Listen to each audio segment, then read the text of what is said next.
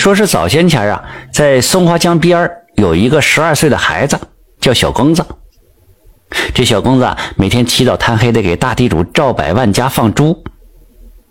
有这么一天早晨呢，小公子把猪群赶到江边的大草滩上，这突然听到大山沟里传来一阵哭声，这小孩吓了一跳。过了一会儿，哭声又传了过来，这小孩决心呢去看一看什么人在哭。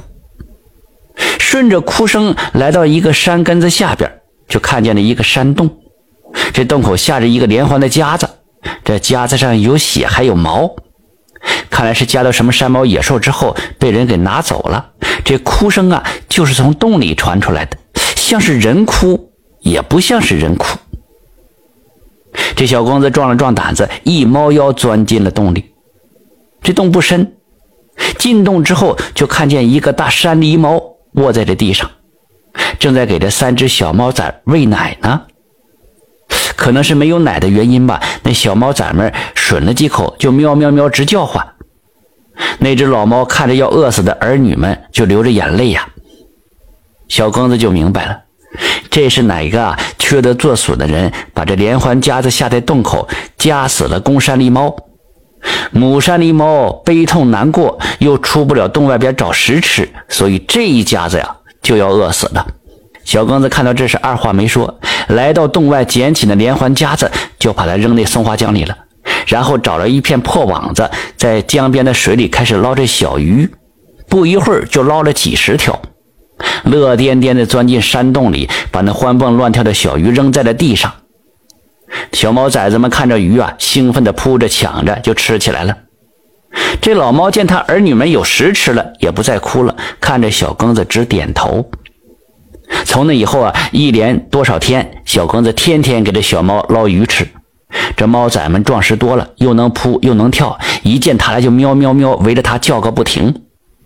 小庚子也喜欢它们，就个个把它们抱在怀里，抚摸着它们光滑的毛。那老猫眯缝着眼睛也乐在心里。过了一个多月，大地主赵百万家人张罗起来了，说是要庆贺赵百万得到了一个什么宝物，请来了四面八方的富贵官人。小光子远远躲在后头，看看这赵百万到底得了什么宝物。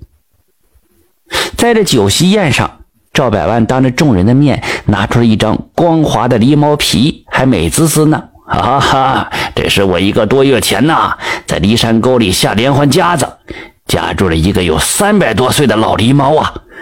这是一张宝皮，见水不沾，见血不落呀。说着，当着众人的面。命手下端来了一盆水，就泼到这皮子上。水落了之后啊，那皮毛上连一个水珠子都没有。众人就惊呆了，都祝贺着赵百万得到了一个稀世的宝物。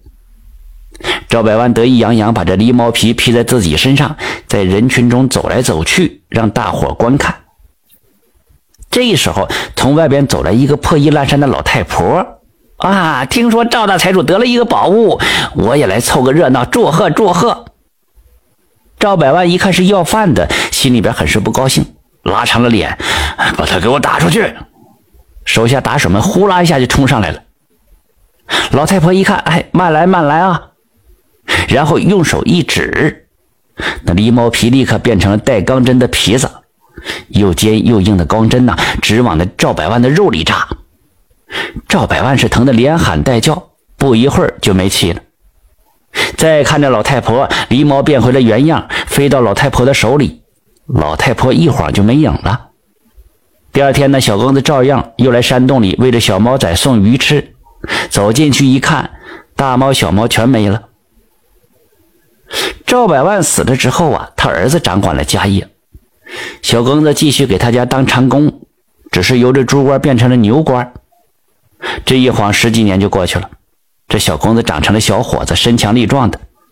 放牛的时候闲着没事经常练习拉弓射箭，练出了一手好剑法，那是百发百中啊。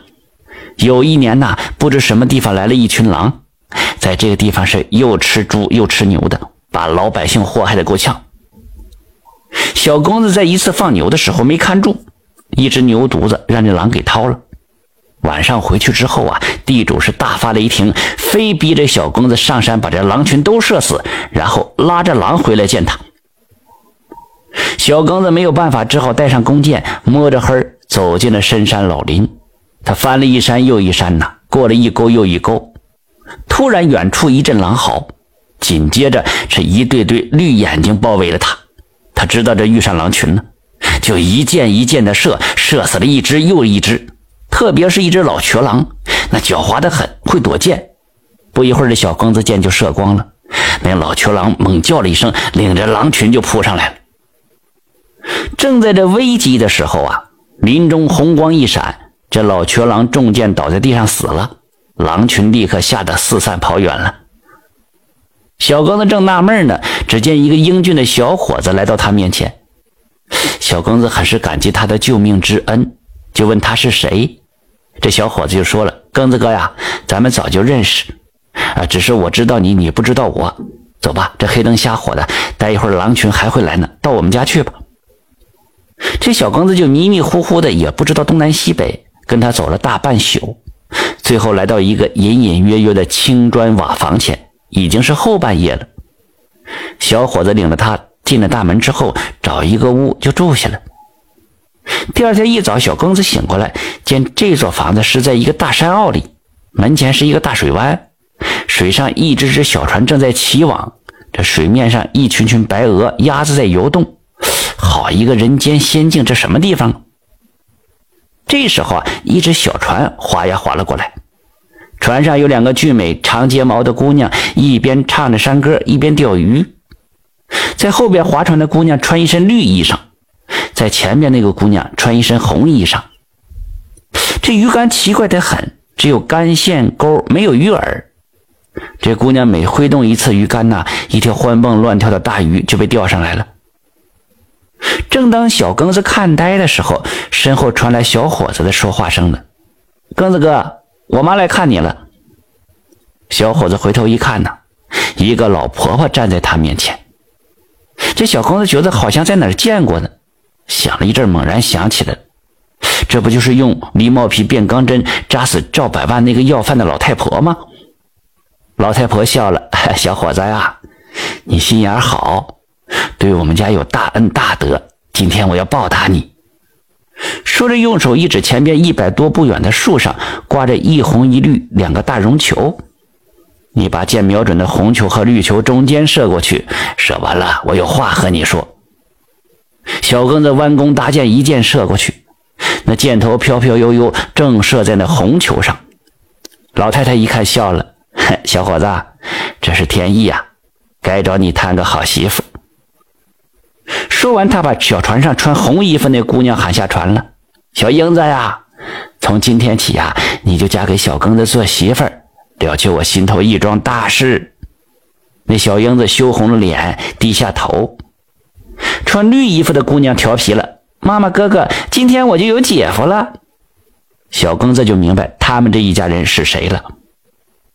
老太太又说了：“不过呀，我们一家人是山上的狸猫变的。”而你是凡人，你要想和我女儿长期过好日子呀，你们必须得经过一番痛苦的磨难，来个脱胎换骨才行。要么你变成我们猫族，要么小英子变成人，你们俩商量一下怎么办吧。这小英子很是羡慕人间的生活，她决心变成人。他们来到一个阴森恐怖的山洞前，手拉手走进了山洞里。突然一声炸雷，一团烈火包围了小英子。紧接着，洞里响起了一个可怕的声音：“小英子，你想变成人？这神火是无情的，它要烧掉你的皮和毛，万箭穿心一样的疼痛，你能受得了吗？”“能，我一定受得了。”小英子说着，他已经在烈火中被烧得翻滚着，折腾着。小庚子是心疼极了。小英妹，别烧了，还是让我挨烧变成猫吧。你别管我，快往前走，再和我说话我就没命了。这小刚子没办法，只好含着眼泪，一步一回头的往洞里走。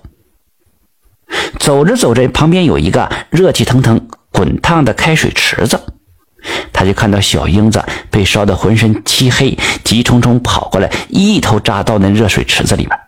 那水开锅了都，小英子被烫在池子里翻滚着，挣扎着。可是他咬紧牙关，不喊也不叫。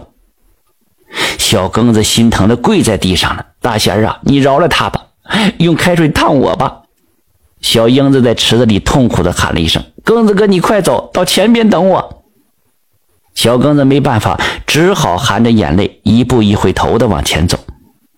正走着呢，前面出现了一个张牙舞爪的老妖婆。小伙子，你想和小英子成亲，必须走过这毒蛇阵，走过去亲就能成。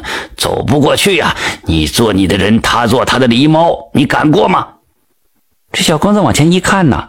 只见一大片弯弯曲曲，一大堆蛇，吐着信子，抬着蛇头。小公子把眼睛一闭，心想啊，小英妹妹为了和我成亲，不怕火烧，也不怕水煮，我还怕这些毒蛇吗？他一步一步走进了毒蛇阵。这些毒蛇呀，大的缠到小庚子的身上，小的缠到他腿上。他是全然不顾，狠下一条心，就是往前走。突然听到前边一个熟悉的声音在喊他：“庚子哥！”睁开眼睛一看呐，只见小英子美盈盈的站在前面等着他呢。这小英子经过火烧水煮，已经脱胎换骨变成人了，那比以前更漂亮、更好看了。从此以后，他们结成了小夫妻，在江边靠着打鱼，过着美满的日子。